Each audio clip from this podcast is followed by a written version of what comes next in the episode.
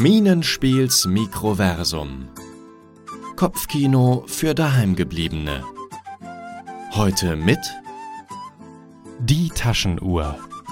Nach Motiven von Mark Twain.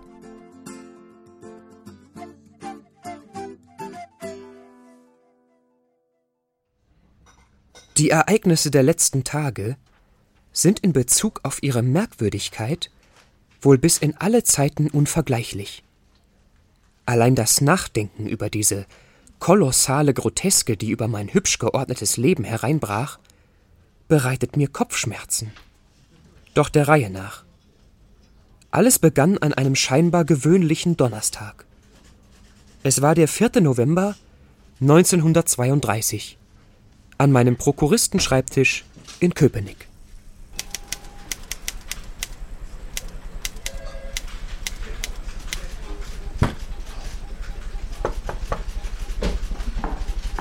Gute Güte, Franz, Wa- sind was? Sie immer noch hier? Wollen Sie sich umbringen? Äh, wie- wie bitte? Was? Schon Mittagspause? Äh, Sagen Sie, haben Sie getrunken? Keinen Tropfen, Fräulein Franke, Sie wissen doch. Haben Sie Fieber? Keineswegs. Mir geht es blendend, Fräulein Franke. Ich bin nur seltsamerweise etwas müde heute. Kein Wunder. Es ist schon zappenduster draußen. Nur bei Ihnen noch Licht. Sie brauchen wohl eine Portion Frischluft.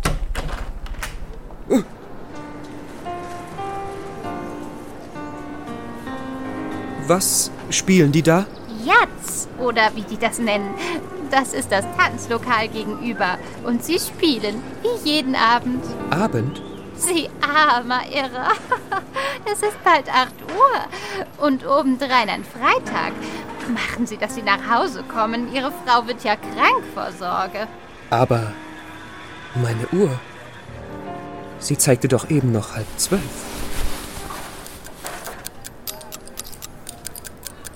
Dies scheint wohl ein Fall für den Schmelzofen. Ich bitte Sie, sie ist ein Erbstück. Das teuerste, das ich besitze. Das teuerste wartet daheim und sorgt sich. Sie haben recht. Also dann. Ihr Hut. Oh ja. Ja, richtig. Äh, vielen Dank. Also dann. Guten Tag, Fräulein Franke.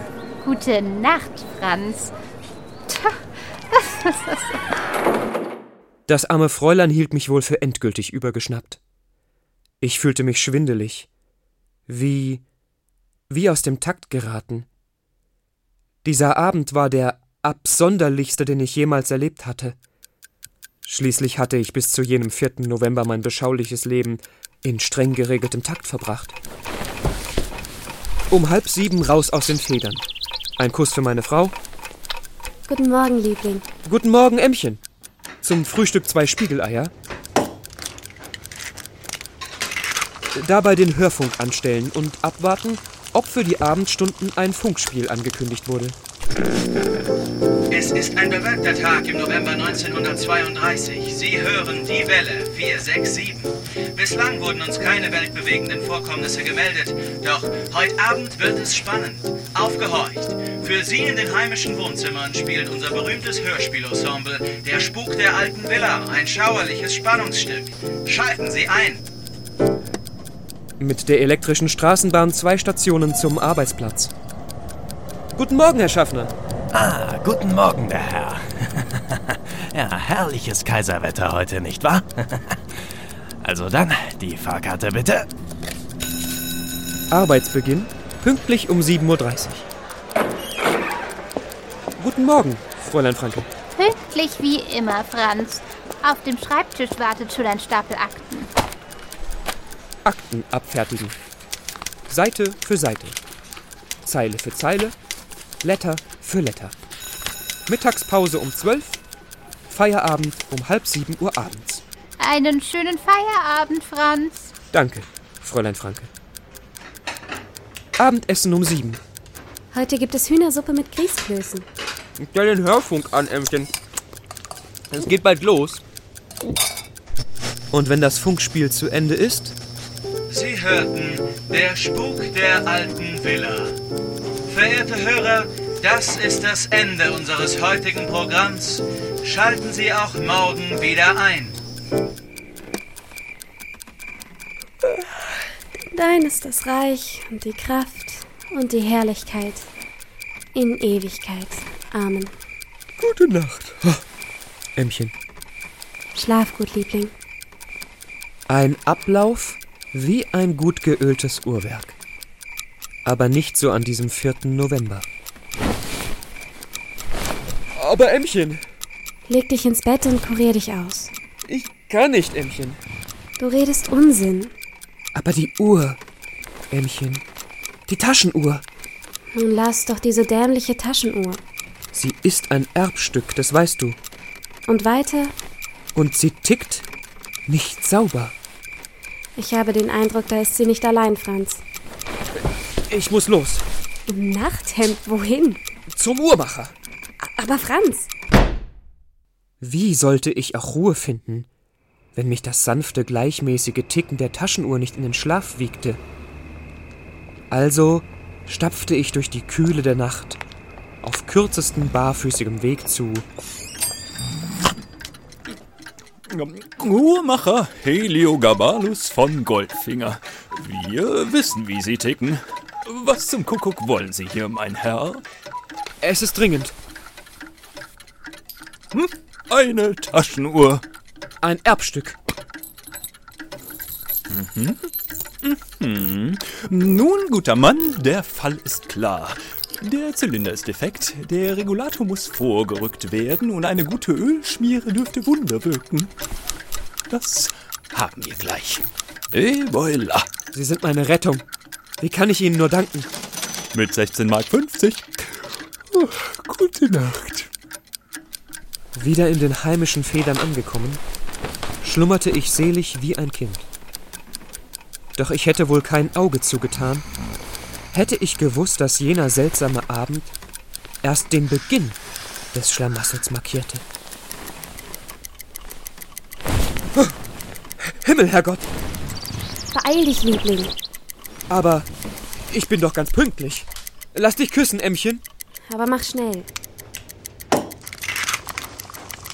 Schon fertig? Hi- Hilf mir in die Hose.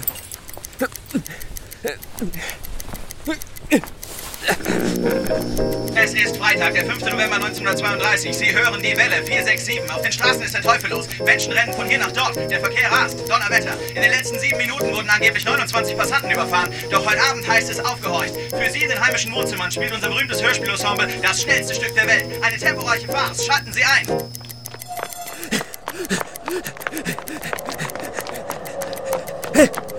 Nicht zu schnell. Nehmen Sie mich mit. Na, na, na, na, na, mein Herr. Die Fahrkarte bitte. Aber ein bisschen hurtig. Verdammt. Die flattert da hinten auf dem Straßenpflaster. Guten Morgen, Fräulein Franke. Krempeln Sie die Ärmel hoch, Franz. Heute stapeln sich die Papiere auf Ihrem Schreibtisch bis unter die Decke. Zeit ist Geld. Was? Aber wie soll ich denn? Sie werden ja nicht fürs Faulenzen bezahlt, nicht wahr? Die Zeit läuft. Akten abfertigen. Seite für Seite. Zeile für Zeile, Letter für Letter. Sekunden rennen, Minuten verfliegen. Zack, Mittagspause, keine Zeit. Weiter, weiter. Einen schönen Feierabend, Franz. Was? Schon? Fräulein Franke, Heute gibt es Bratwurst und Sauerkraut, aber ist schnell, es wird kalt. Sie hörten das schnellste Stück der Welt. Und jetzt geht es ohne Umschweife weiter mit flotter Tanzmusik. In der Kürze liegt die Würze. Amen. Schlaf gut, Liebling. Ämmchen. Ich werde wahnsinnig. Was ist denn nun schon wieder? Die Uhr. Die Zeiger rennen. Sie spinnt. Unsinn. Ich. Ich bin gleich wieder da. Wo gehst du hin? Wohin wohl? Zum Uhrmacher. Aber Franz, Wie sollte ich auch Ruhe finden, wenn die Welt um mich herum wie in Zeitraffer wirkte? Also stapfte ich erneut durch die Kühle der Nacht, direkt zu Uhrmacher Heliogabalus von Goldfinger. Wir wissen, wie Sie ticken. Was zum Kuckuck, äh, Sie schon wieder? Es ist dringend. Die Taschenuhr. Sie tickt entsetzlich schnell. Sie spinnt. Nun, guter Mann, der Fall ist klar. Der Hauptzapfhahn ist gebrochen, das Zahnrad muss justiert werden und eine gute Ölschmiere dürfte Wunder wirken. Das haben wir gleich. Et voilà. Besten Dank. Sie sind ein Engel. Macht 18 Mark 70. Oh, gute Nacht. Wieder in den heimischen Federn angekommen, schlummerte ich selig wie ein Kind.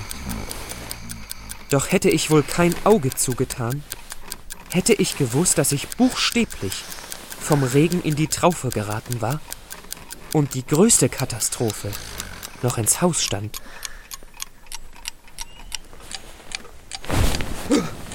Himmel, Herrgott! Guten Morgen, Liebling. Ich. Ich habe verschlafen, Ämmchen. Schnell! Zwei Spiegeleier! Und wo zum Geier ist meine Hose?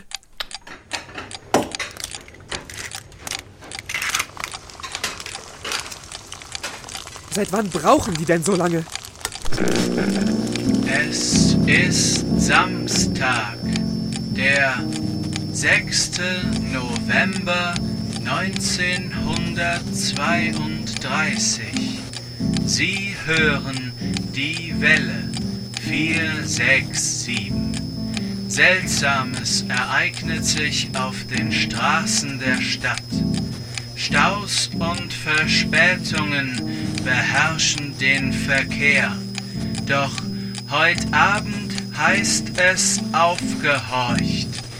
Für Sie in den heimischen Wohnzimmern spielt unser berühmtes Hörspiel-Ensemble Das schlafende Kamel. Eine entspannende, dreistündige Fantasiereise. Schalten Sie ein.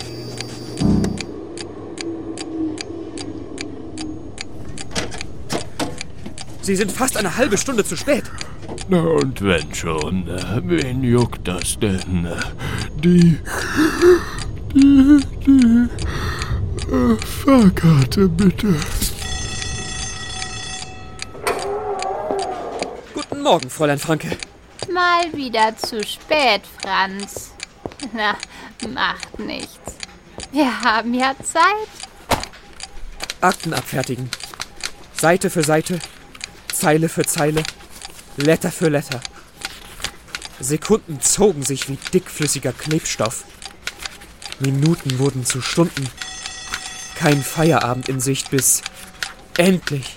Einen schönen Feierabend, Franz. Danke, Fräulein Franke. Heute gibt es Mehlsuppe mit Zwiebeln. Aber das dauert noch.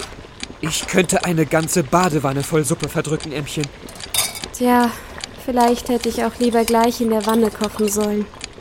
Der Herd ist seit Stunden angefeuert, aber er bringt nur ein müdes Köcheln zustande. Hörten das schlafende Kamel. Verehrte Hörer, das ist endlich das Ende unseres heutigen Programms. Schalten Sie auch morgen wieder ein. Oder auch nicht. Wie Sie wollen.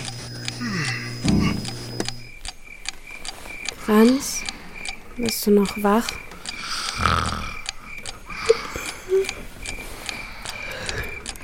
Denn dein ist das Reich und die Kraft. Wie auch immer. Amen. Schlaf gut, Liebling. Ämmchen! Hier, hier stimmt doch was nicht. Was ist denn nun schon wieder? Die Uhr. Mein Erbstück. Sie tickt nicht sauber. Lass gut sein, Liebling. Entschuldige mich kurz, Ämmchen. Wieder im Nachthemd. Wohin? Schlaf gut. Aber Franz. Unmöglich, in dieser elenden Trägheit auch nur eine Sekunde Ruhe zu finden. Aber dieses Mal stapfte ich nicht erneut durch die Kühle der Nacht zu. Uhrmacher Heliogabalus von Goldfinger. Wie ich mir ausmalen konnte, hätte er vermutlich gesagt, Nun, guter Mann, der Fall ist klar. Der Kristall ist gebrochen, die Spiralfeder ist krumm und eine gute Ölschmiere dürfte Wunder wirken. doch die Erfahrung lehrte mich, diesem Uhrenteufel nicht noch einmal mein Erbstück in die Hände zu geben. So sparte ich also einen kalten Fußweg und außerdem 19 Mark 90. und ging stattdessen in die Küche vor das alte Radiogerät. Ich schaute auf die Taschenuhr und begann die Zeigerrädchen zurückzudrehen. Schneller, immer schneller. Es ist der 5. Der, vierte, der 1. November 1932. Ich drehte immer eifriger. Die Zeiger, sie rasten rückwärts. Es ist der 23. Mai 1618. In Prag begingen heute 200 Protestanten eine sensationelle Gewalttat, als sie die Statthalter und den Sekretär aus dem Fenster des Turms in die Tiefe schleuderten. Der Beginn eines langen Krieges, verehrte Zuhörer. Es ist der 8. Dezember 1512. Die mit teuflischen Mächten verbündete Hexenbrut Johanna Vogt wurde heute den reinigenden Flammen des Feuers übergeben. Genug der finsteren Vergangenheit. Lieber wollte ich, wenn ich nun einmal die Gelegenheit hatte, einen Blick in die Zukunft werfen. Also drehte ich die Rädchen der Taschenuhr vorwärts. Komm schon. Vorwärts, dass mir die Finger schmerzten. Es ist der 1. September 1933. Seit 5 Uhr früh wird zurückgeschossen. Es ist der 11. September 2001. Terror erschüttert die Welt. Es ist der 19. April 2034. Das Ozonloch breitet sich aus, die Polkappen schmelzen, Hochwasser in europäischen Großstädten. Stopp, stopp! Anhalten! Zurück! Außerordentliche Ereignisse erfordern ungewöhnliche Maßnahmen. Und schlimme Aussichten erfordern manchmal mutige Taten. Mach's gut, treues Erbstück.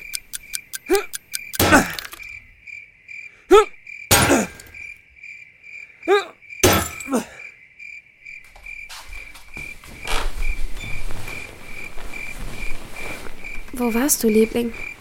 Was war das für ein Lärm? Ach was, Ämmchen, das hast du geträumt. Dann schlaf jetzt, es ist schon nach Mitternacht. Gute Nacht. Weißt du, Ämmchen, morgen stehe ich nicht auf. Ich bleibe einfach liegen. Aber musst du denn nicht... Hattest du noch nie den Wunsch, die Zeit einfach anzuhalten? Ja, schon, aber... Schlaf gut, Ämmchen. Heute ist Sonntag. Ab jetzt ist für immer Sonntag.